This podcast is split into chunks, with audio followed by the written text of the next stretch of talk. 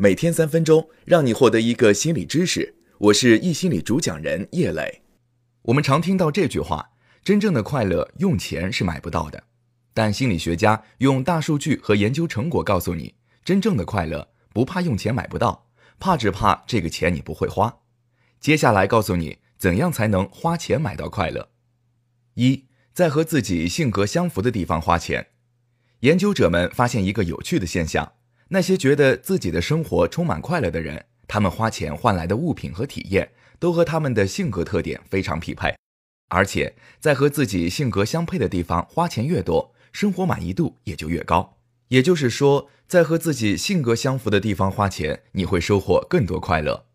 也许这时候你会说：“可我就是懒得出门，书店也好，酒吧也罢，对我都没什么吸引力，怎么办呢？”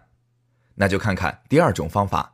花钱买时间，来自哈佛大学商学院和英属哥伦比亚大学的研究者们发现，哪怕只是花钱让别人帮自己做点事儿，为自己买来一些空闲时间，也会让快乐指数节节攀升。一项问卷调查表明，再有钱的千万富翁，也只有一半的人愿意花钱去买时间。至于普通的工薪阶层，愿意这么做的人就更少了，只有百分之二。但研究人员通过数据分析发现。花钱买时间可以创造快乐这一点和人们的收入水平无关。原本以为花钱买时间只能给有钱人带来快乐，可结果表明，只要你不是已经穷困潦倒、衣食不保，这对谁来说都是一样的。以上两点提到的，无论是匹配性格还是争取更多时间，说到底都是为了自己。那要是在别人身上花钱，也会让自己开心起来吗？答案是肯定的。